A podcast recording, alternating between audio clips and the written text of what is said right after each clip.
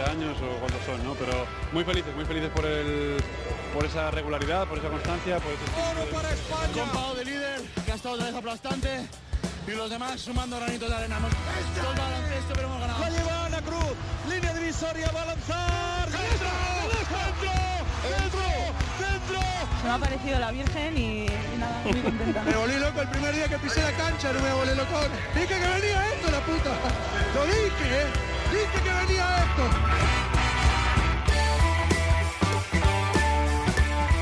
Bienvenidos, Onda Nautas, capítulo 15 de la segunda temporada. El baloncesto y sus conflictos son cíclicos. Desde 1999 no recuerdo una tregua, un momento en el que todos los estamentos, los clubes, las federaciones, los jugadores, los entrenadores, los árbitros, se sienten en una misma mesa y digan, vamos todos a una.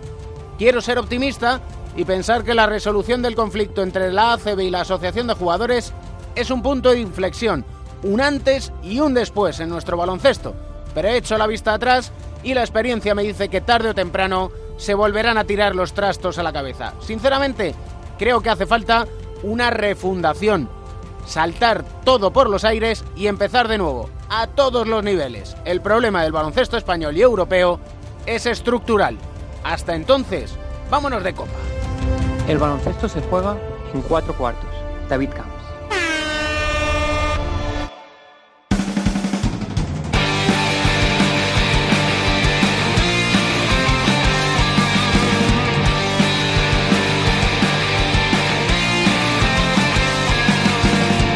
una de las voces que dan forma a nuestra sintonía. Hace casi un año anunció que lo dejaba, que estaba, textualmente recuerdo que dijo, vacío. No es por hacerle la pelota así de buenas a primeras, pero sin él el baloncesto sí que está un poquito más vacío. Se le echa de menos y mucho además. Andrés el Chapu Nocioni, ¿cómo te va? Hola, ¿qué tal? Buenos días, ¿cómo estás? Muy bien, ¿y vos? Bueno, acá andamos, disfrutando un poco del tiempo libre que estoy teniendo y bueno, más que nada junto a la familia y tratando de pasarla bien, ¿no? Pasarlo bien, te echamos mucho de menos, ¿eh? No sé si tú a nosotros. La pasé muy bien en España, estuve en un gran equipo los últimos años, disfruté de cada año y bueno, obviamente que se extraña mucho lo que es la gente, el vestuario, las costumbres y bueno, ahora estoy en una nueva rutina, diferente, pero bonita también uno siempre piensa en algún momento en volver, ¿no? Pero, pero bueno, por ahora la decisión es asentarme en la Argentina y, disfrutar del tiempo con la familia hasta que tomemos alguna otra decisión, ¿no? Disfrutando, que es de lo que se trata. Marco Popovich hace unos capítulos nos confesó que tiene miedo a dejar el baloncesto. ¿Tú cómo te has sentido?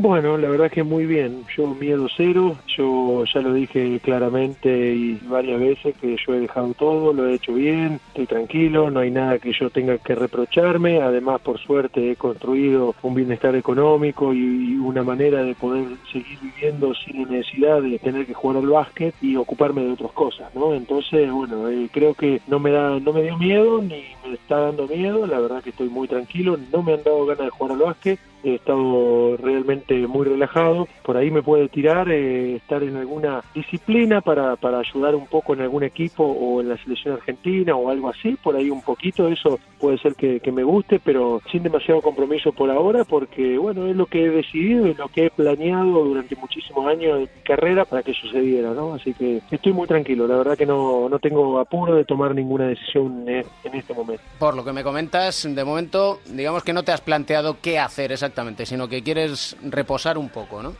Bueno, a ver, eh, tengo proyectos. Eh, ahora en este momento estoy dando charlas a empresas, lugares, instituciones, más que nada eh, sobre liderazgo, motivación, contando un poco la historia de la generación dorada, que creo que fue una historia muy bonita que en este país, en la Argentina, nos viene bien y nos ayuda mucho, ¿no? Entonces estoy tratando de transmitir todo lo vivido, todo lo acontecido para que esto no quede en vano, ¿no? Creo que hemos hecho más allá de los resultados deportivos, hemos creado un grupo de trabajo, de equipo que ha sido excelencia para lo que es Argentina en lo colectivo, ¿no? Entonces queremos transmitir eso y queremos ayudar en eso, entonces bueno, estoy eh, más que nada trabajando con eso, pero como te dije anteriormente, sin ningún tipo de calendario que me tome demasiado tiempo, lo manejo a mi tiempo, a mi criterio y eso creo que me da libertad para poder disfrutar de muchísimas otras cosas como es la familia, los amigos, la pesca y todas esas cosas. La generación dorada. Mira, a ver si recuerdas esto que te voy a poner. A ver,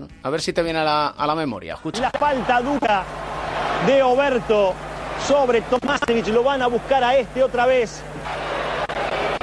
Va a ir por el segundo. Si falla y Argentina se queda con el rebote, la seguridad de que por lo menos pueda haber tiempo extra. A ver, anota el primero. A ver, una corrida de Argentina. Ahí está Montequia corriendo la cancha. El balón para Ginóbili con tablero doble. Ganó Argentina. Ganó Argentina el doble. Bárbaro en el último. ¿Te acuerdas? segundo. Ganó Argentina. Por supuesto, cómo no. Me acordaba de la palomita de, de Manuel Ginóbili, ¿no? La verdad que, un momento increíble y, y bueno, realmente, a ver, en- yo por suerte en mi carrera me he dado el gusto de vivir momentos mágicos con este deporte, no solo a nivel selección argentina, sino a nivel equipos. He jugado en todas las ligas del mundo, en todas las ligas posibles que he podido jugar. Realmente eh, son recuerdos que uno va teniendo. Y bueno, este es un recuerdo que se recuerda constantemente todos los años acá en Argentina porque fue un partido increíble. La verdad que el doble que mete Manu es increíble. Siempre tiene esa, ese carisma, ese talento, esas cosas raras que él hace que hacen que gane partido de esa manera, ¿no? Atenas 2004 fuisteis campeones olímpicos y si no he visto mal en las imágenes recordándolas, cuando falla el primer tiro libre, coges tú el balón y, le, y lo coges así con mucha fuerza e incluso le dices algo, ¿no? Cogí el balón y lo primero que intenté es pasarlo lo más rápido posible, el jugador más rápido en ese momento en la cancha. Y bueno, en ese momento era Puma Montequia. Entonces, bueno, se la doy a él para que salga corriendo a toda velocidad. Y bueno, fue así. Y el Puma, en vez de tomar la decisión de tirar un tiro de media cancha, toma la decisión de pasarle la mano, que obviamente fue la mejor decisión de, de la carrera de Puma Montequia. esa es la, la- la realidad, ¿no? Porque Manu tira un tiro increíble, cayéndose, y bueno, eso nos dio arrancar en buen pie a Atenas. Después nosotros en Atenas no hicimos el mejor torneo de, de- de- de la generación dorada, pero sí ganamos cuando teníamos que ganar, demostramos lo que teníamos que demostrar en los momentos justos, ¿no? Entonces se llegó eh, a salir campeón de- del mundo con una medalla olímpica que para la Argentina en baloncesto es, es algo histórico y muy, muy difícil y todavía, todavía muy lejano de conseguir. No sé si muchas veces en la historia coinciden dos generaciones tan grandes como la vuestra y como la nuestra. Y la, la verdad que hubo ahí do- dos generaciones increíbles. España creo que tuvo una generación extraordinaria. Lástima que, los Gasol no nacieron en la Argentina, ¿no? respetando respetando a todos los demás jugadores de la selección española, pero bueno, yo creo que nosotros, si algo hemos tenido en toda esta generación dorada, fue la falencia debajo de los tableros, ¿no? Sinceramente, nunca tuvimos un pivot dominante. Fabricio fue un gran pivot, Volkowski y todo, pero bueno, obviamente Mar Gasol y Pau Gasol están a un nivel muchísimo superior. Ahí está la diferencia, pero lo bueno de estas dos generaciones fue cómo se identificó cada país con estas generaciones, ¿no? Entonces, bueno, eso, es- eso es muy importante, creo que hay bastantes similitudes, obviamente nosotros tuvimos mucho más limitaciones para hacer un recambio generacional que España, España me parece que está muchísimo más jugadores que Argentina en este momento, entonces, bueno, nosotros no hemos podido tener la continuidad que nos hubiera gustado, pero bueno, España lo, lo está teniendo. Una de las cuestiones que os caracterizan a ambas generaciones, sois estrellas, y lo vais a ser, de la historia del baloncesto mundial, y conociéndoos, tratándoos día a día, es importantísimo ver cómo siempre recordáis cómo habéis llegado a ese nivel de excelencia y lo que habéis tenido que trabajar, y cómo mantenéis la tranquilidad, el respeto y la humildad. Principalmente sabiendo que no somos ninguna estrella y que dentro de unos años nadie se va a acordar de nosotros. Esa es la realidad y por más que muchos digan que no, que es imposible, que ustedes dicen todavía que esto, que lo otro. El otro día estaba escuchando una charla de un filósofo eh, argentino muy importante y la- nos dijo eso, ¿usted se acuerda del, del, del nombre de su tatarabuelo? Y claro, la respuesta fue obviamente que no. Entonces yo creo que va pasando eso. Entonces uno tiene que entender que va a pasar eso. Así que no tiene que pensar que es una estrella, sino tiene que pensar que es una persona y tratar de disfrutar las cosas mínimas que te va dando la vida, ¿no? Entonces creo que de esa manera es como uno se va dando cuenta en qué lugar está, ¿no?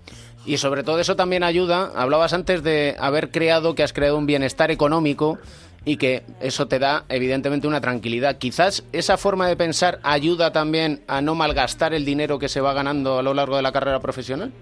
Y sí, es, es un poco de todo, ¿no? Es un- una combinación. Eh, yo pienso que hay que disfrutarlo, eh, somos elegidos, eh, privilegiados, hemos hecho algo que, que quisimos hacer y encima hemos ganado dinero, hemos creado un futuro para nosotros, para nuestras familias, entonces siempre hay que tener los pies sobre la tierra, ¿no? Entonces eh, hay que tratar de, saber que esto se termina, hay que tratar de saber que solo somos jugadores de básquet, que eso es lo más importante que, que los jugadores y los jóvenes tienen que entender. Eh, uno tiene que cuidar muchísimo la inversión que hizo durante muy poquito tiempo de nuestras vidas para tratar de que nos dé una tranquilidad en el futuro. No quiere decir que en el futuro no hagamos nada, sino quiere decir que por lo menos lo que hacemos lo vamos a hacer con gusto y, con, y, y por hacerlo, no, no por la extrema necesidad de hacerlo. Disfrutar el camino, cosa que no pudiste hacer como jugador, que disfrutabas el final del camino, pero entre medias siempre hablábamos y me decías, "Puf, si es que no veas tú, menuda presión me meto.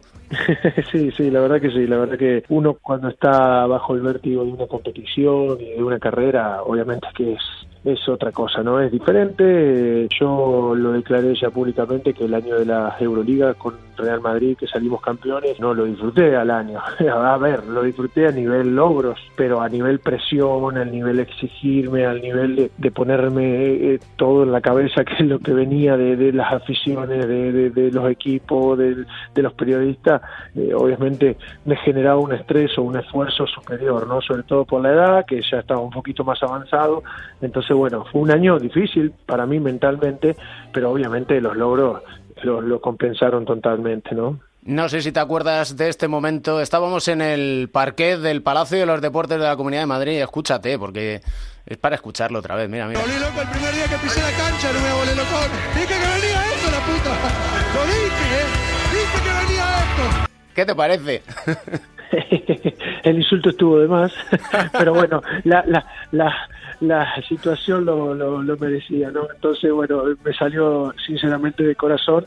Primero pido disculpas por el insulto, después lo otro es obviamente emoción del momento. Eh, creo que uno cuando suceden cosas tan grandes o cosas que uno se ha preparado eh, tanto durante tanto tiempo en su carrera, eh, la euforia es muy grande porque es una culminación de algo que, que realmente eh, da mucha satisfacción poderlo haberlo terminado bien, ¿no? Pues no siempre se termina bien.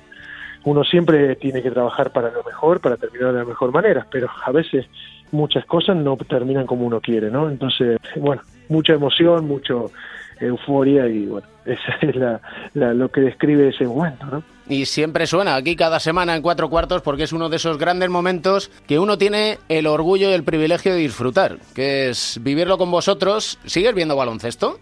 Sí, por supuesto, por supuesto. La verdad que estoy viendo mucho más de lo que veía antes. Eh, eso me demuestra que el básquet o el baloncesto a mí todavía me sigue gustando muchísimo. Lo que pasa es que, bueno, estaba un poquito cansado de jugarlo, que es distinto.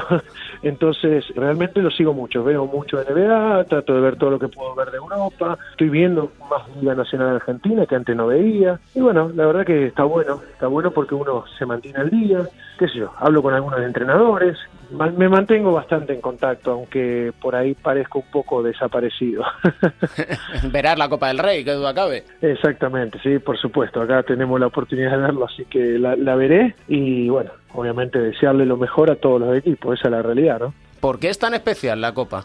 La Copa porque es un torneo de vértigo a mitad de temporada, es pura adrenalina, como dice la, la, la promoción de la Copa del Rey, y es verdad, eh, es un acontecimiento muy importante para scouts, para gente de la NBA, gente de Europa, gente de diferentes tipos de ligas. La verdad que son 3-4 días en los que uno deja todo y, y bueno, uno se puede llevar un título a mitad de temporada, muy importante, en partidos que son todos de pura adrenalina, esa es la realidad. Entonces, la, verdad es que tiene un torneo de mucho vértigo y que a mí me encanta jugar y que por suerte siempre me fue bastante bien dentro de todo, porque a mí me, me, me encanta jugarlo, por eso, por eso mismo, por lo que genera el día a día, ¿no? Y, y también los cambios de situación dentro de un pequeño torneo, ¿no? Por ejemplo, la lesión de canalla mía, que me tuve que enfocar para el otro día jugar la lesión con, con un esguince de tobillo y bueno, esas cosas al jugador eh, le gusta, esa es la realidad. Y el Madrid que puede hacer historia, ¿eh? Porque, madre mía. el Madrid puede seguir haciendo historia, ¿no? Porque eh, realmente él se ha armado bien, ha fichado bien, ha tenido problemas de lesiones y igualmente se ha mantenido. Eh, estamos viendo a un Luka Doncic que ha dado un paso al frente muy importante en el equipo. También creo que con perdón que tenga especial cariño hacia un argentino, pero Facundo Campaso ha dado un golpe de maduro dentro del equipo y dentro de la cancha que Madrid también lo está sintiendo. Yo veo los partidos y sinceramente la presión que genera Facundo Campaso en el traslado de balón es tan importante para el Madrid para llegar bien armado en defensa que realmente le doy un punto a favor por cómo él se preparó para este año. Así que estoy muy contento por eso y estoy muy contento por todo el equipo, porque realmente eh, Felipe sigue siendo el jugador consistente y que todos quieren tener en su equipo. Eh, Rudy ha dado un paso adelante y eso que ha habido muchas lesiones. Madrid está bien, Madrid está sólido y se lo ve con buena química dentro del equipo. Por eso mismo, nunca hay que creerse una estrella. Cuando todos me decían, Chapu, te vas, el equipo te va a extrañar. Yo siempre dije lo mismo, el equipo no me va a extrañar, el equipo va a seguir haciendo lo que tiene que hacer. Esa es la realidad, ¿no? Y el Madrid está siendo un gran equipo y ojalá, ojalá que, le vaya bien. No te gusta escucharlo, pero sí te echan de menos. Vaya, sí te echan de menos. Y el Facu ni te cuento, porque cada día no hay semana que no nos acordemos de ti, también te digo. Y que recordemos momentos. Ahí se nota que no estás, querido.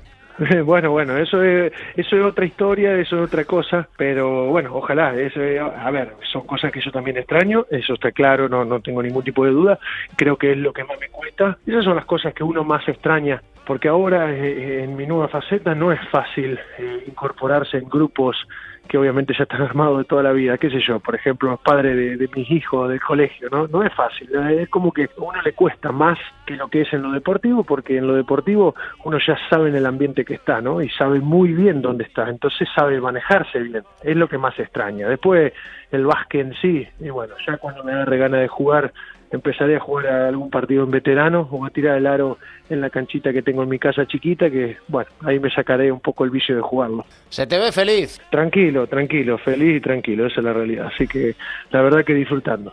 Hemos disfrutado mucho en este primer cuarto con tu charla, con cómo te va la vida, aprendizaje continuo, que es lo que nos gusta aquí en, en Cuatro Cuartos.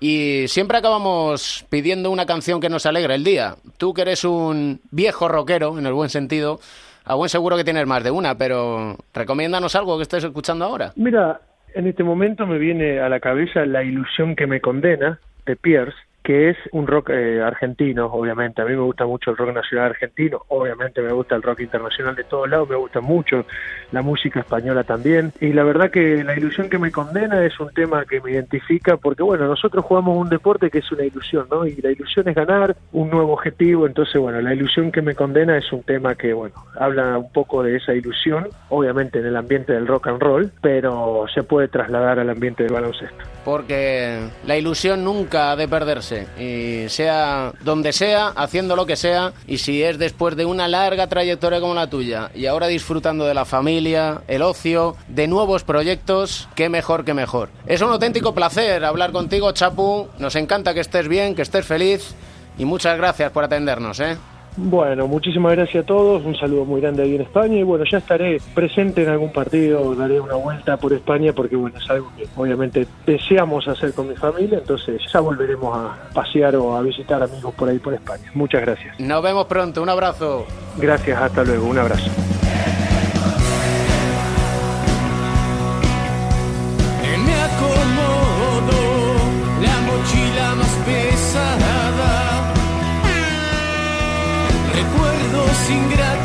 Felicitarnos porque hay Copa, estamos muy satisfechos, para nosotros es lo más importante, estamos muy contentos y agradecidos con los clubes, con su generosidad, sin la cual el acuerdo no hubiera sido posible. Y agradecer todo lo que ha, lo que ha tenido que soportar el aficionado, han sido días muy duros, a los jugadores que han demostrado solidaridad y generosidad con aquellos que están y con los que vendrán.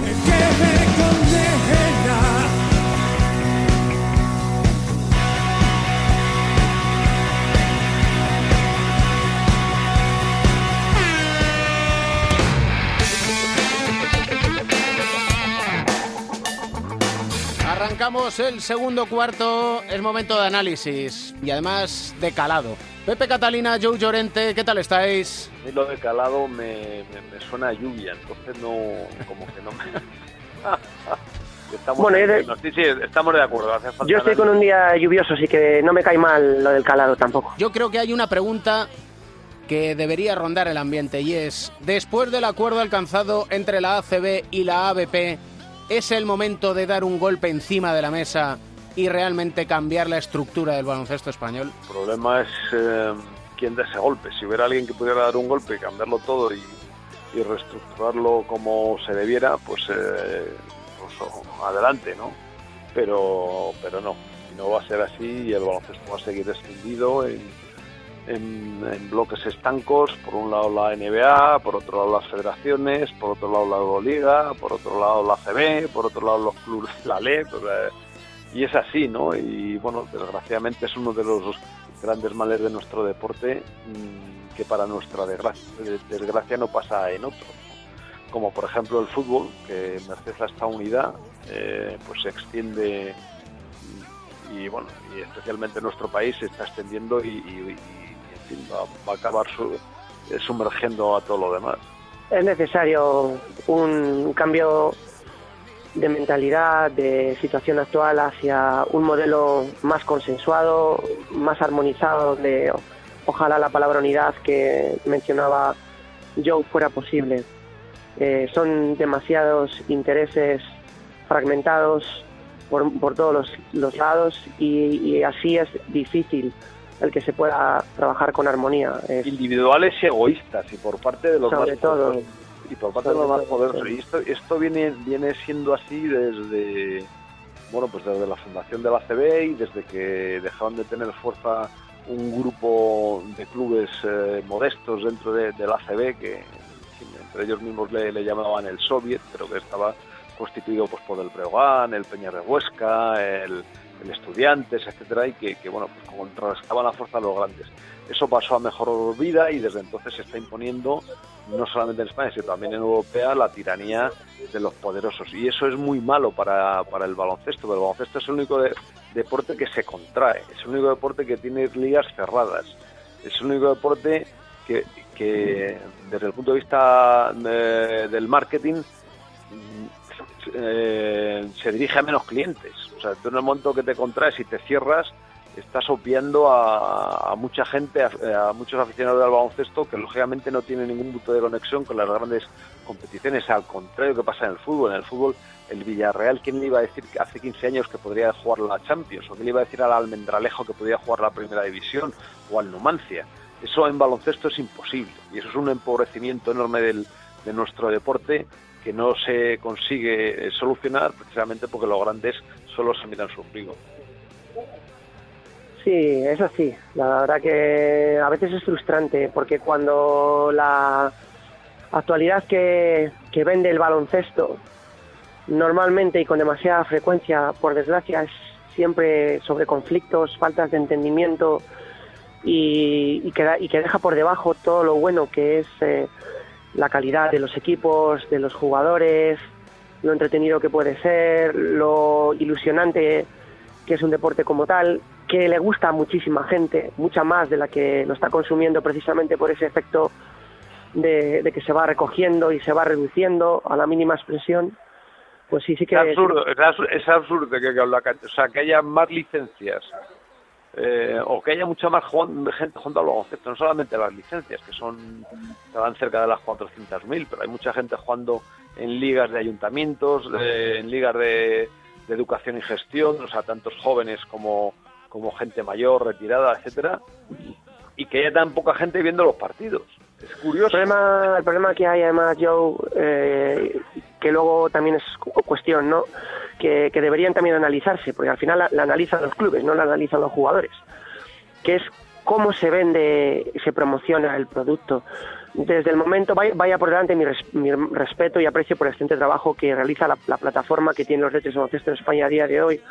Pero al final se, se sigue se sigue pagando por aquella soberbia que tuvo la CB en su momento de poder eh, prescindir de, de la televisión pública eh, y, el, y el baloncesto no se puede permitir el prescindir de estar dado en abierto en algún momento. No digo que todo el paquete, que todo el producto esté en abierto, como, como podría ser, ya yo creo, una fórmula demasiado abierta, ¿no? Y que la- el, el consumidor un poco más exigente y más profundo, bueno, pues pa- tenga que pagar por ello. Pero La, el la consumidor NBA, la- la NBA, que en Estados Unidos es donde más entienden de televisión, eh, continúan eh, en todos eh, en todos los eh, ámbitos con espacios en abierto. Hay mucho por cable, naturalmente, hay mucho producto de, de pago, pero siempre mantienen la ventana abierta para que la pueda ver todo el mundo. Y aquí yo, y con esto termino lo que es esta parte, incluso tú lo pones en el baloncesto, que es una realidad, yo lo pongo en algo cercano como es el fútbol. El fútbol, si quisiera, si quisiera, podría tener su producto encerrado, porque va a tener consumidores garantizados. El baloncesto no se puede permitir ese lujo, es decir, eh, la prepotencia que podría tener el fútbol diciendo "Mm, mi producto es encerrado y aquel que lo quiera lo tiene que pagar, y lo iba a pagar muchísima gente, no lo hace y da cosas en abierto tanto de competición europea como de competición nacional. Y el baloncesto, que no se puede permitir precisamente andar con eh, actitudes arrogantes, todo lo contrario. ¿Os apetece un pierde paga con la Copa del Rey?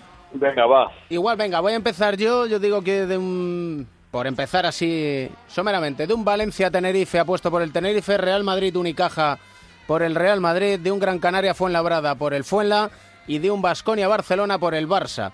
Con A lo ver, cual. Valencia-Tenerife has dicho que apuestas por el Tenerife. Sí, señor. Y luego, semifinal, Tenerife-Real Madrid. Gana el Real Madrid. Del Barcelona frente al Fuenlabrada gana el Barça, un Real Madrid-Barça. Y me voy a tirar a la piscina y mucho. Gana el Barça la Copa del Rey.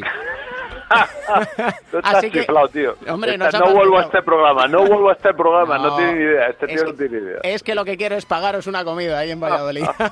Venga, Bueno, pues oye. Agradecido. Dale, Joe.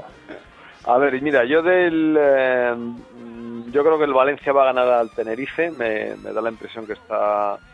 Bueno, pues está, está mejor. El Tenerife no es el del año pasado, el equipo brillante, sino que, bueno, está a un buen nivel, pero yo creo que está por debajo del, del Valencia. El Vasconia, para mí ahora es un, un equipo más sólido que el Barcelona y lo, lo lleva demostrando en los últimos meses desde que Pedro Martínez cogió el timón. Lo que ocurre es que es- esto es difícil de pronosticar porque hay cambio de entrenador, ¿no? Y además un perro viejo, ¿no? Pesic, y bueno, no, no sabemos muy bien qué, eh, cuál es el momento actual del Barcelona, pero yo, yo apuesto por el Vasconia. Eh, yo creo que el Gran Canaria va a ganar al Fuenlabrada, que cuenta con la baja además de, de Popovic, que yo creo que este lo va a trastocar mucho su, sistema. Y del Madrid Unicaja, eh, bueno, aquí va a haber, yo creo que va a haber partido. ¿eh? El Unicaja es un equipo un poco irregular, pero si está, si está en su vida le va a dar mucha guerra porque yo creo que el Madrid no está tan bien.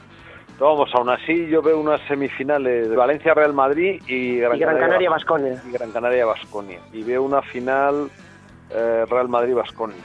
¿Y un ganador? Y un ganador, eh, veo al Basconia ganador. Suscribo todo lo que ha dicho yo, incluso en algunos de sus comentarios. Lo único que en la final le doy ganador al Real Madrid. O sea que apuestas lo mismo que Joe Llorente, solo que te la juegas a que gana el Real Madrid. Eso es. El 50% no vale, ¿eh? Que conste. No, si vas a pagar tú, fijo, o sea, pero tú, tú, tú, tú no, tú no has dado ni una, o sea que...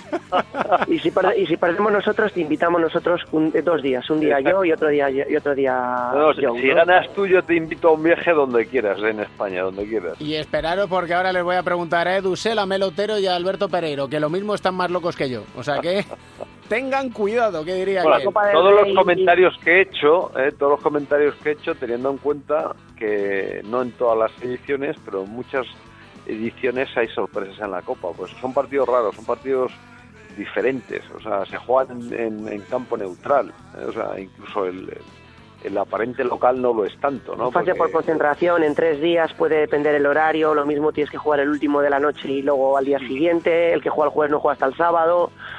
Hay, hay muchas variables. Pero entran tantos factores, eh, Muchos hay, factores. que- o sea, hay, hay veces que jugar seguido no Es mejor, otras veces es peor. mejor, no te cansas y otros días que, que- que estás reventado, no, no se sabe muy bien. Sí, no se sabe. Yo lo que digo un poco en la línea de- del pronóstico de David es que la Copa del Rey, si hay un torneo propicio para hacer de, un- de convertir a un loco cuerdo, esa es la Copa del Rey. Veremos a ver si alguna vez llego a tener cordura. Eso ya está más complicado. Eso es imposible, pero lo mismo, claro, si es que al final nos juntamos con Joe, Pepe, y la cordura no hay por dónde cogerla. Si es que es así. Un placer siempre, la próxima vez vamos a hablar muchísimo más de baloncesto, ¿de acuerdo? Muy bien. Que así sea, hasta la próxima, un abrazo. Un abrazo. Y el quien pierde paga es para todos. Para Pepe Catalina, para Joe Llorente. Y no se van a quedar sin una invitación porque están convencidos de que logran acertar la quiniela los Trash Talkers. Edu Shell, a ver, quiniela de la Copa. Bueno, primero celebramos que haya copa, eso lo primero. Eh, brindamos por, eh, por este acuerdo y yo voy a ir por lo sentimental. Sabes que, que vamos, somos muy del Fuenla, por Che García, que se vuelca con la lucha contra el leucemia infantil, así que eh, me la juego. Digo, Valencia-Tenerife apostamos por, por Valencia, Madrid Unicaja vamos a dar una chance al Madrid pese a las lesiones y apostamos por Valencia en la final. Eh, y por otro lado del cuadro, Granca Fuenla, vamos con el Fuenla, aunque Granca juega en casa. Barça Basconia, por cómo viene el río, vamos a apostar un poco por Basconia. Fuenla se mete en la final, así Néstor García dona su prima de la Copa del Rey a la Fundación 13.000 para investigar la leucemia infantil. Y hacemos un Valencia-Fuenla y ya que estamos soñando, Fuenla campeón. Luego nos cuentas historia de superación, ¿eh? Sí, luego, luego hablamos. A la final con el gran trastoker de todos. Vamos con él, de hecho. Trastoker Pereiro, ¿qué pasa? ¿Tu quiniela? ¿Qué pasa, David? ¿Cómo estás? A ver, eh, Valencia, Tenerife, Valencia Basket. Eh, Real Madrid Unicaja al Madrid. Y por el otro lado, el Fuenlabrada le gana a Gran Canaria y el Basconia le gana al Barça. Con el lo Barça que- no levanta cabeza ni en la Copa. En el Valencia Basket Real Madrid gana el Madrid y en el Fuenla Basconia Basconia y la final la gana el Basconia también. Vasconia campeón. Vamos Sí, a, señor. y a ver quién paga, quién pierde. Luego nos escuchamos, ¿eh? Un besito, tío. Y el último en la quiniela, Melotero. No, qui- no sé yo si va a querer pagar. Mel, a ver cómo ves la copa. Bueno, has buscado un Paganini, ¿no? Me has puesto al final ya todo cogido, pero bueno, yo que sepas que lo voy a acertar todo, ¿eh? ¿Seguro? Segurísimo. Vamos allá. Vamos a ver. Valencia-Tenerife. Ganará el Valencia, creo. No estoy muy seguro, pero sí, creo que sí. En la Copa siempre hay sorpresas. Real Madrid-Unicaja. Apostamos por el Real Madrid. Yo creo que el Unicaja ha tenido problemas de lesiones, de encaje, y que el Madrid, a pesar de todo, llega mejor. Para mí la gran sorpresa de la Copa. Gran Canaria Fuenlabrada. Apuesto por el Fuenlabrada. Creo que el equipo del Che García puede hacerlo bien y que la presión puede pesar al anfitrión a Gran Canaria, que ha hecho muy buenas Copas del Rey, como la de La Coruña, pero que jugar en casa es otra cosa. Y Basconia-Barça, apuesto por el Basconia. Creo que la mano de Pesis mm, ha llegado quizá demasiado tarde y en la Copa puede no verse. Y ahora mojate. ¿Quién gana la semi y quién gana la final? Valencia-Real Madrid apuesto por el Real Madrid y Fuenlabrada-Basconia apuesto por el Basconia. Una final Real Madrid-Basconia y de winner is... tan, tan, tan. Yo creo que el Real Madrid, para mí se fue hoy. Vamos a ver quién de todos es el que paga. Quien pierde, paga. Aquí en cuatro cuartos.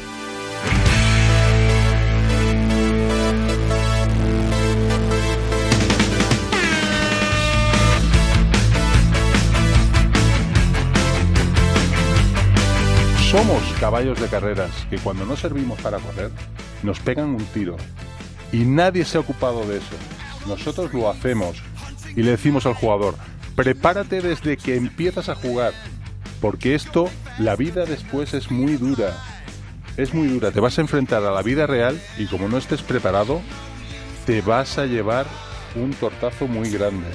Y se lo decimos, la ACB nunca ha hecho eso. Efectivamente, también está en nuestro suelo.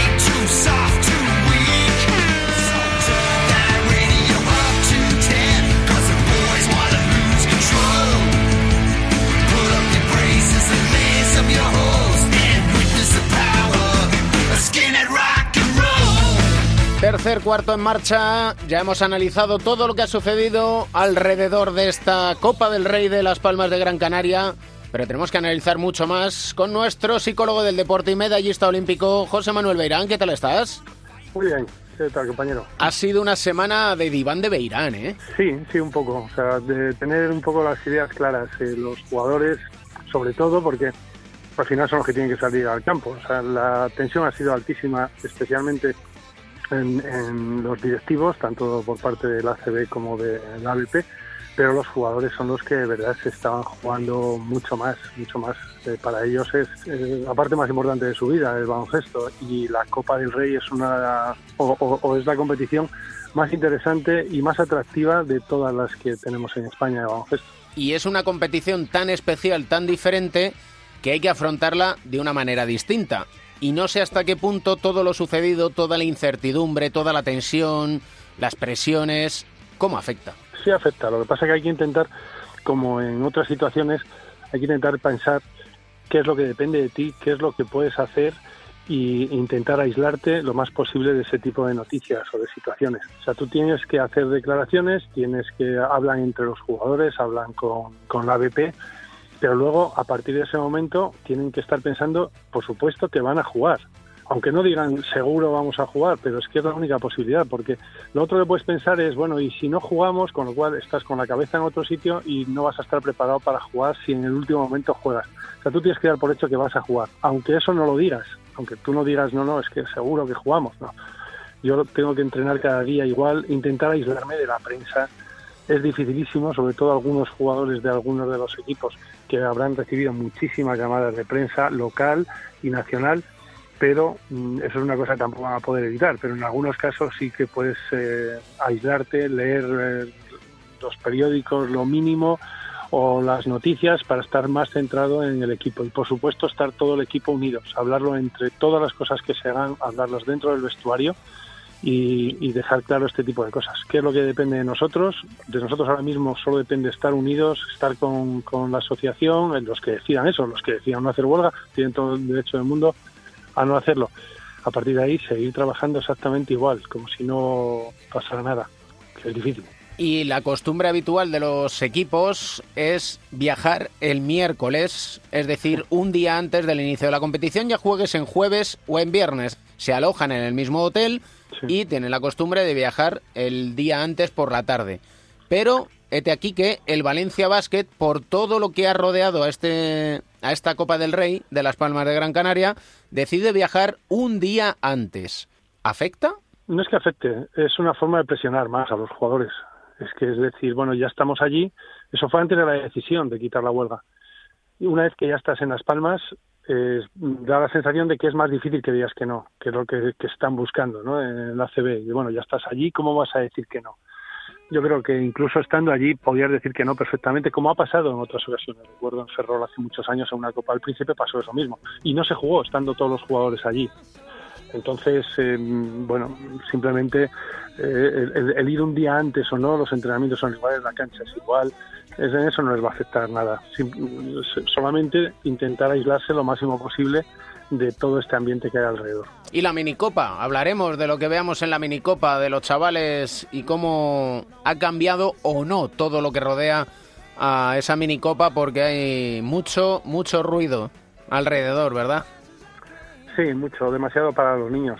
Está pasando no, no solo en la minicopa, está pasando pues, en los campeonatos de España de selecciones autonómicas, está pasando en los campeonatos de España de clubes, de, en infantiles a lo mejor no, pero en cadetes sí, pero, pero en, en, infantiles, incluso en minibásquet, en las autonómicas, campeonatos de España, hay una, hay una presión tremenda. Es muy divertido, muy divertido para los padres también verlo, pero ha cambiado mucho. Prácticamente está lleno de familiares, padres, abuelos, demás, con, animando, siendo en muchos casos más forofos que los propios niños y luego toda la trascendencia que tiene alrededor, porque además cuando destacan, hay, en estas competiciones hay veces que destacar es más peligroso que no destacar, por un jugador me refiero. Cuando destacan mucho en estas edades niño, en un momento determinado como este, para su familia o la gente alrededor le da la sensación de que ya son estrellas. Y con esta edad tú puedes jugar muy, muy bien con, con 12 años, con 10, con 13, con 14, y eso no quiere decir que vayas a hacer absolutamente nada. Y al revés, jugadores que todavía no destacan nada de nada, pues a lo mejor en unos cuantos años son los que los que luego van a, a ser capaces de jugar a, a, la máxima competición, en la máxima competición. Lo que pasa es que claro, siempre vemos los ejemplos de los que han destacado mucho en minibásquet. Yo recuerdo ver jugar en la minicopa, ver jugar, por ejemplo, a Ricky Rubio. Y he visto jugar a algunos jugadores buenísimos que luego han llegado, que luego han sido estrellas, pero muchísimos otros que no, aunque hayan destacado ahí lo que tienen que hacer es ir allí, no a verles ganar o a ver si destacan o no, sino a ver cómo compiten, cómo se esfuerzan y ver todo el ambiente, porque el ambiente es, es increíble el ambiente que hay, la cantidad de gente que hay en cada uno de esos partidos. Eh, la, importancia se da y lo importante es que se sienten los niños. Eso es muy bonito. Y yo le diría, porque tengo guardado una imagen de la última minicopa que presencié a los entrenadores, que a los niños no les saquen la pizarra y se pongan a dibujar jugadas. Porque no, hay que decirles, juega, disfruta, haz un bloqueo y una continuación. Pasa y corta, y ya está. No hay que decirles mucho más a esas edades, debería sobre ser, todo. Pero, pero no en esta competición, sino durante todo el año. Así tendría que ser. Esa es la manera de enseñarles a jugar a estas edades, intentar que sigan teniendo esa frescura que tienen muchas veces estos niños a estas edades, sabiendo que precisamente por esa forma de juego van a cometer errores. Y no puedes pretender que no cometan errores, porque si intentas que no cometan errores, lo que van a hacer es que no van a arriesgar nunca. Y si no van a arriesgar nunca, van a ser los jugadores mucho peores de lo que podrían ser. El que no hace no se equivoca y el que no hace tampoco tiene la capacidad de acertar. Un placer siempre aprendiendo con José Manuel Beirán, nuestro psicólogo del deporte medallista olímpico. Disfrutaremos de la Copa del Rey, disfrutaremos de la minicopa y disfrutamos, por supuesto, del diván de Beirán. Un abrazo muy fuerte. Y un placer para mí. Igualmente, un abrazo.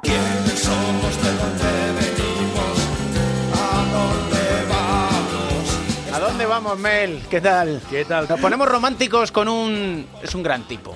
Eh, Yenga, hablamos de Yenga, hablamos del Fuenlabrada. Eh, nació en el Congo, en un clima Sí. totalmente bélico, una familia de clase media, colegio privado, francés, en una especie de, de burbuja, ¿no? Un padre con cinco esposas, una madre protectora, muy protectora. El niño hablaba francés con su madre, lingala con sus amigos en la calle, con su abuela hablaba swahili, inglés hablaba poco, después lo contaremos. Y, aunque no te lo creas, como otros muchos, era un enamorado del fútbol. ¿Qué me dices? Pero mucho. Es más, él se compara con Busquets y Casimiro. Era un mediocentro defensivo. Escucha, escucha. Yo estaba jugando de fútbol normalmente, era un jugador de fútbol, no me gustaba nada de básquet. Y tenía un hermano mío que jugaba de básquet, que siempre decía que era, era demasiado alto para jugar fútbol. Cayó un día un balón de básquet en casa y me empezó a enseñar cómo botar y eh, tirar. Y me ha dicho, para ser mi primera vez, sabía demasiado. Su hermano Comedi, eh, que falleció a los 29 años en un accidente. A Yenga no le gusta mucho hablar de esto, y, pero todo lo que hace en el baloncesto se lo dedica a su hermano. Su madre se llamaba Giselle. Su madre había sido jugadora de baloncesto internacional con la selección del Zaire. Pero ¿tú qué crees? ¿Que su madre quería que fuera jugador de baloncesto o no? Si te soy sincero, sí. pues voy a intuir que su madre era alguien con mucho cerebro. Escuchamos. Quería que sea médico, pero yo el boli no me gustaba mucho, así que me gustaba mucho más el básquet, me veía mucho jugar profesional de básquet y bueno, y consiguió lo logrado. No el boli no le debe gustar ni cuando le dibujan las jugadas. Nada, muy poquito, muy poquito, muy poquito. Y bueno, y hablamos de un Eyenga que hablamos antes de la situación del país, ¿no? Sí. Él nació en medio de, de una guerra, ¿no? Él nació en el 89, en la primera guerra del Congo se está entre el 96 y el 97, tenía siete años, las tropas de Kabila entran para desalojar al dictador Mobutu, hay una segunda guerra en el Congo entre el 98 y el 2003, la aquí vimos de los Hutus, los Tutsis, los genocidios, y él mm, vive un momento delicado, porque como él dice, ser de una familia bien para, para la zona o que tu padre trabaje en el gobierno, te libra de muchas cosas, pero no te libra de tener que estar en casa, porque sales a la calle te pueden pegar un balazo. El día antes de venir a España era una guerra y yo estaba en la embajada de España para coger mi visado para venir aquí y no podía salir de la embajada de España. Estaban nosotros ahí con el embajador y todo el mundo en el suelo y mi agente me llamaba, ¿qué tal? ¿Cómo estás? Y yo dije, bueno, estamos aquí, no podemos salir. Luego se pasó y luego vino a España. Pero era, no sabía si va a salir, no va, va a vivir. Fíjate tú que hay multitud de grandes jugadores, además grandísimos jugadores, que de la necesidad de escapar de su país han conseguido ser estrellas del baloncesto. Han conseguido ser estrellas. Y fíjate, él llega a España en el 2007, él le descubre en Icel Labodrama, en un campus en Sudáfrica, y le trae a Badalona, a La Peña. 2007, circuito sub-20, en Inca. Ahí estaban Cristian Eyenga, Pau Rivas, Gen Norel, David Jelinet, Pera Tomás, Sergi Vaca y Mar Rubio, el hermano mayor de Ricky. No era un mal equipo, ¿eh? Vamos, vamos, ya firmaba yo tenerlo en algún equipo de mi corazón. Ya te digo. Él hace unas muy buenas campañas, llama la atención de la NBA. El día antes del draft recibe una llamada de su agente. Escucha.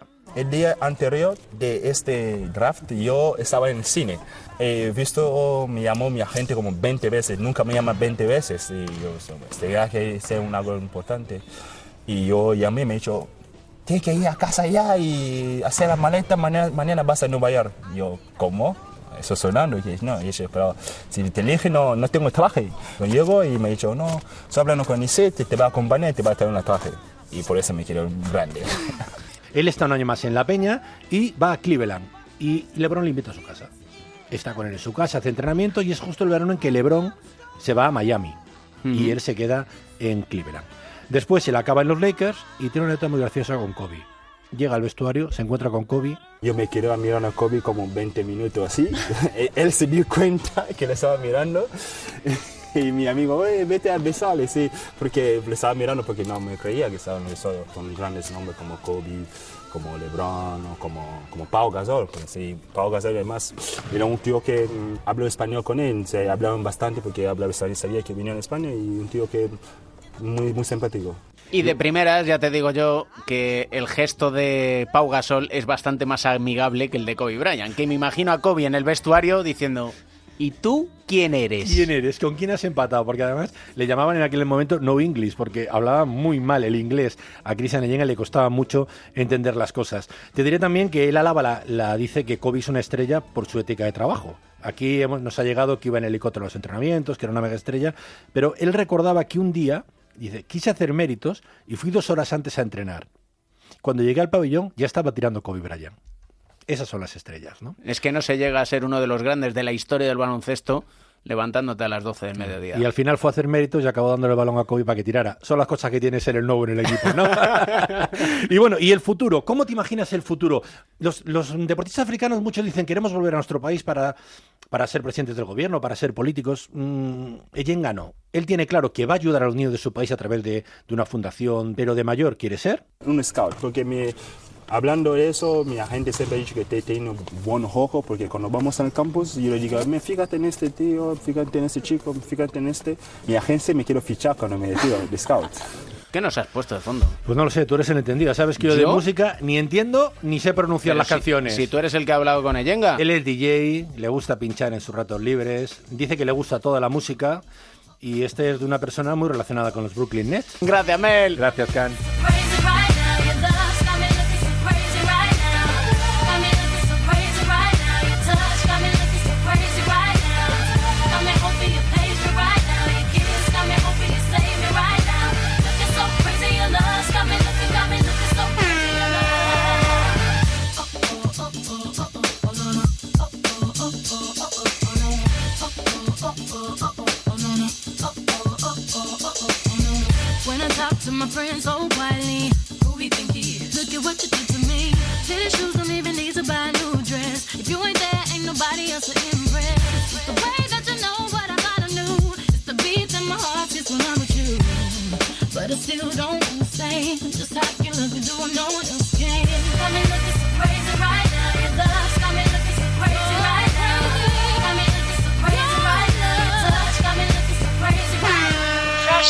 Venga, va lío ahí fuerte. ¿Cómo empezamos Buah. el último cuarto? Impresionante. Mira, ta- Sergio, tensión. Sergio ya es tan bueno que me lo mezcla y todo. Trae, trae esto aquí, pimba. Eh, Vamos. Ya sabes que Sergio García de Peiro siempre da las últimas indicaciones, el balón al aire Sí, señor. y acaba el partido. Sí, señor. Es listo. Oye, no se mete en líos. El, el que sigue dando indicaciones es Papi Bol, ¿eh? Sí, señor. Es lo que, me- lo que peor llevan en Lituania, pues, posiblemente al, al Menda de, de Lavar, pero bueno, todo lo demás son buenísimas eh, noticias. Eh, tanto que, que me gusta decir a mí lo de Vitautas. ¿eh? Es que suena bien, ¿eh? Ese equipo que no conoce ni Cristo. Eh, que- Vitautas. que, fichó a, a Liangelo y a Lamelo, recordemos. eh, 19 años Lamelo, 16 Liangelo para jugar en su equipo profesional y que el otro día ya eh, ha confirmado a través de redes sociales que ha podido pagar los sueldos de toda la plantilla, que ha podido fichar jugadores eh, para suplir dos bajas de lesionados, que le ha dado para eh, remodelar el estadio, eh, para hacer una campaña de publicidad maravillosa del equipo y que, eh, además, teniendo en cuenta que los dos hermanos Bol, sobre todo Lamelo, cada día están haciendo algo mejor eh, las cosas, pues el único problema que tienen será controlar al padre porque la llegada de eh, los hermanos pequeños de Alonso es una grandísima noticia en cuanto a lo económico para un equipo que no conocía a nadie y que ahora es, a 98 kilómetros de, de Vilna, que es la capital, probablemente esté en un punto más neurálgico que la propia capital de Lituania. ¿no? Y que tiene un nombre de Vitautas, tío. raza blanca tirador. Esto es, pues te viene uno y del Madrid ficha a Vitautas para eh, arreglar hasta final de temporada la baja de eh, Bartzokas, yo qué sé. pues Vitautas es muy bueno. El que es muy bueno es el papá de Mateo. ¡Vamos! Edusel, ¿cómo estás? ¿Qué, ¿Qué tal? Muy buenas. ¿Qué tal, Mateo? Muy bien, a tope. Mírale, el otro día triunfó en Fuenlabrada nombrando a Néstor Che García embajador de la fundación de uno entre 100.000 en el mundo del deporte, ¿sabes? Que se ha volcado y que el Che se rasca de su bolsillo y pone 20 euros para un proyecto de investigación por cada rebote que coge su equipo, máxima implicación y la verdad es que es un verdadero placer poder sentarte a hablar con, con el Che, que tiene muchísimas historias que contar y es una persona muy implicada. Se os veía guapos, ¿eh? Sí. Se te vio bien. No sé, si, no sé si habéis tenido años mejores, pero ese día se os, se os ha visto bien. Me hacen quedar bien, me hacen quedar bien. Sí, la verdad es que De- Rodéate de gente mejor que tú para parecer más inteligente. Sí, es como el efecto. Es lo que hago yo. Es como el efecto este de meter eh, siete, ocho rubias juntas. Sí. Y aunque haya cuatro que no tal, pues cuando las ves todas juntas te da la sensación de que es una maravilla. No hablamos de cerveza, ¿no? No, no, no. Pero podríamos. Pero vamos, yo soy muy del estilo de Edusel. Ah, ¿de salir bien? No, ¿O de claro, pegarte a gente de, guapa? De rodearte bien para Ah. parecer mejor. Eso siempre No hay que hacerlo. Por ejemplo, Sí. bueno, menuda locura. Lo, de los- Lo del otro día. lo de los traspasos en la NBA. En 35 minutos los Caps se quitaron seis tíos, así de manual. Así que... Les faltó una operación que fue JR y Tristan a Sí. los Clippers. porque La que queríamos aquí en la Crónica en Rosa. Faltó esa opción y ya hubiera sido el colofón. ¿no? No tienen tanto poder las Kardashian, ¿eh? No, no, están perdiendo un poquito de... La NBA está claro que es más Porque cosa de, de- de calvos que de culones. Pereiro, viste el otro día que los Bulls le enviaron la equipación al nuevo hijo de Kim. Sí, y sí, sí, sí. Sí, sí, sí, sí, Eh, sí. al señor West. Un detalle. Ay, sí, Un detalle. Lo siguiente es retirarle la camiseta, ya si hace falta. Y uno de los hombres que estuvo involucrado en este eh, mare magnum de traspasos es el hombre que nos trae Edusel en la historia A de ver, va. En el rincón de Mateo siempre, y este sí que tiene este personaje, vamos, un historial detrás tremendo, ¿eh, Edu? Sí, siempre hablamos de alguien que tiene alguna historia de superación o algo complicado, ¿no? Por lo que ha pasado y la verdad es que los últimos años de Derrick Rose en la NBA están siendo un auténtico calvario. Hablamos de un jugador que fue número uno del draft de la NBA al año siguiente con los Chicago Bulls, al año siguiente eh, mejor novato. eh, lideraba unos Bulls que prometían y que por esas épocas empezaba 66 victorias en aquellas, sí señor. Claro, empezabas a pensar que, ojo, con estos Bulls, con Noah, con Lou Golden, con Gordon, tenían ahí una serie de jugadores más que interesantes, pero luego, pues, lesiones, traspasos, bajos rendimientos, malas selecciones y, y malas actuaciones en playoffs les mandaron un poco el proyecto a, a Garete. Eh, fue, si no recuerdo mal, el MVP más joven de la historia de Sí, la señor, NBA. no recuerdas mal. Sí con 22 años te- debería tener, fue de sus primeras temporadas en, en la NBA y luego desde allí pues una concatenación de lesiones, de malditas lesiones, hicieron que, que- que los Bulls se fueran al traste, luego acabó recalando en Nueva York con un contrato mínimo, luego allí a Cleveland, le traspasan el otro día a Utah, nada más llegar le cortan. Y bueno, eh, de fondo hay otra historia que es su contratazo que firmó, una locura con, con Adidas. Sí, señor. Que es lo que le ha yo- impedido retirarse, entre otras Claro. cosas, que es las ganas que tenía él. Eran 14 años, 185 millones de dólares firmó. Y estamos hablando de un contrato que ahí cobraba, ríete tú, del contrato de Neipai y compañía. Allí el mejor amigo de, de Derrick Rose del instituto se llevaba una prima de 75.000 euros. Su hermano cobraba anualmente casi 300.000 dólares como asesor. Eh, luego, además, el contrato le incluía, además de, un porrón de pasta, luego un fee de actuaciones que tuviera, jet privado, etcétera, ¿no? Eh, otra época, otros tiempos, para un jugador que apuntaba altísimo. Y la desgracia de las lesiones pues acabó dando al traste con, con su carrera y él se iba a haber retirado este año como apuntaba Pereiro, tuvo ahí una especie de viaje personal, le faltó fumar peyote como Phil Jackson en el rancho de, de Montana para, para reencontrarse consigo mismo, parece ser que se casó con su novia de toda la vida, no se sabe si han tenido un hijo, ha sido todo muy crónica en rosa. Eh, En cuatro meses, con Eh, sí, casarse sí. y un hijo. Ha Es lo que tiene esta gente, que les nace un tío de 6 kilos en, en cinco meses. ¿no? Algo no cuadra en esas cuentas. Bueno, venía de, era de otro. Ya sabes tú que... que El, peyo- el peyote, tú.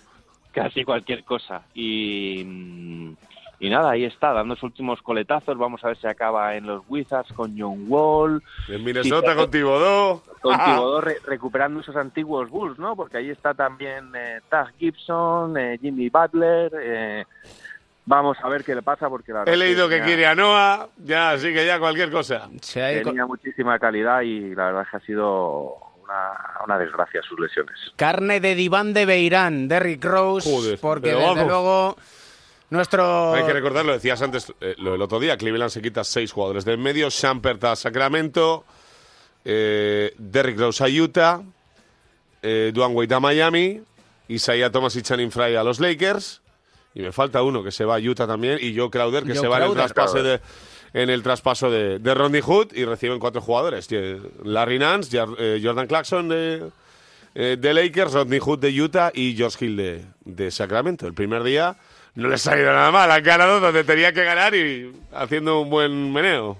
Y que... no sé por qué intuyo que en todo este enjambre... Va LeBron a los Lakers, no tengas ningún problema. Es porque, más que probable que vaya LeBron a los Thomas no va a Lakers renovar, ya te lo digo yo. y que se Ojo, lleve... Ojo, ojo, que ya, ya están hablando en los Lakers, que hablaban que iban a por LeBron y Paul George este verano, y ya están hablando de Operación 2019. Sí, pero antes, eh, eh, es- pero eso es antes de lo del contrato del otro día, porque saltando lo de Claxon y sabiendo que no vas a renovar a Randall, y esto es ya muy, muy personal y muy friki, eh, te quedan entre 67 y 45 millones de dólares para decidir, uno, qué pasa con eh, Brook López si sigue o no sigue en la plantilla, y dos, si quieres gastarte esos 67 kilos en dos jugadores que está claro que quieren venir, ¿no? Así Y. Kawhi... Ya, pero Kawhi es un año más, y yo estoy hasta las narices ya, igual, así estamos todos los demás. Edu no da puntadas sin hilo. ¿Qué leí? Kawhi, Clay Thompson y Jimmy Butler, ¿no? Sí. Eso Eh, fue. eh, Y su padre. Y, y- y le- y- y- y se quitan también a. Y se quitan a papá lavar también. A papá lavar. A papá lavar. Eso es un trash talking en toda regla. Edu. ¿Qué nos recomienda para cerrar este capítulo 15 nuestro querido, adorado y siempre respetado Mateo? Pues vamos a tirar con, con Paranoid de, de Black Sabbath. que es Oh, qué un- temazo. Un poco a ver qué es lo que Luego te cuento una cosa cuando suene un poco. a ver si desciframos un poco lo que le ha pasado por la cabeza a Derrick Rose estos últimos años, ¿no?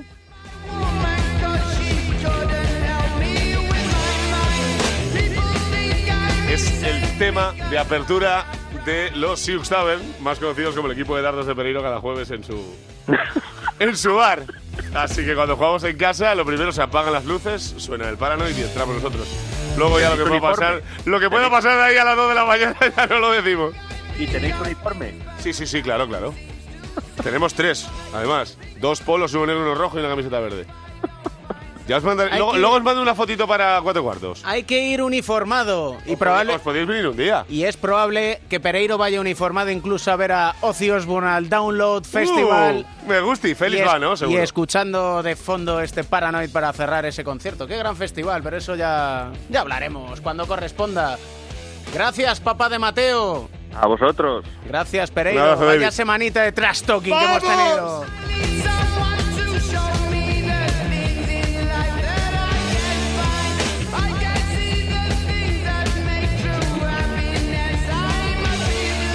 Mientras escuchas estas palabras contándote cómo estoy, te digo que disfrutes de la vida. No lo digo yo, lo dice el clásico escogido por Mateo, el Paranoid de Black Sabbath. Y nosotros lo llevamos a cabo al pie de la letra. En Onda 0.es, en tu rincón del baloncesto, disfrutamos de la radio, disfrutamos encontrando un buen motivo para sonreír. El baloncesto se juega en cuatro cuartos. David Camp.